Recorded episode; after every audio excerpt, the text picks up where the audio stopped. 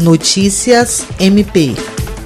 Representando o Ministério Público do Estado do Acre, o promotor de justiça Luiz Henrique Correia Rolim acompanhou nesta sexta-feira, em Sena Madureira, a entrega de doações da Cruz Vermelha para a campanha SOS Acre responsável em coordenar a operação de recebimento, armazenamento, separação e distribuição, o Tribunal de Justiça do Acre iniciou a entrega de itens das 15 toneladas que foram trazidas a Rio Branco pela Força Aérea Brasileira. Além de Sena Madureira, a capital e Manuel Urbano também receberam doações. Os caminhões com a carga saíram no início da manhã rumo às duas cidades, com Kleber Maia, especialista de saúde da equipe de resposta nacional da Cruz Vermelha Brasileira. Em Sena Madureira, representando a juíza de direito Admaura Cruz, o diretor da Vara Civil da Comarca de Sena Madureira, Joaquim Meirelles, junto ao promotor do Ministério Público do Estado do Acre, Luiz Rolim, fez o recebimento da carga e passou ao município. O recebimento foi feito pelo vice-prefeito Gilberto Lira. A delegada de Polícia Civil, Mariana Gonçalves,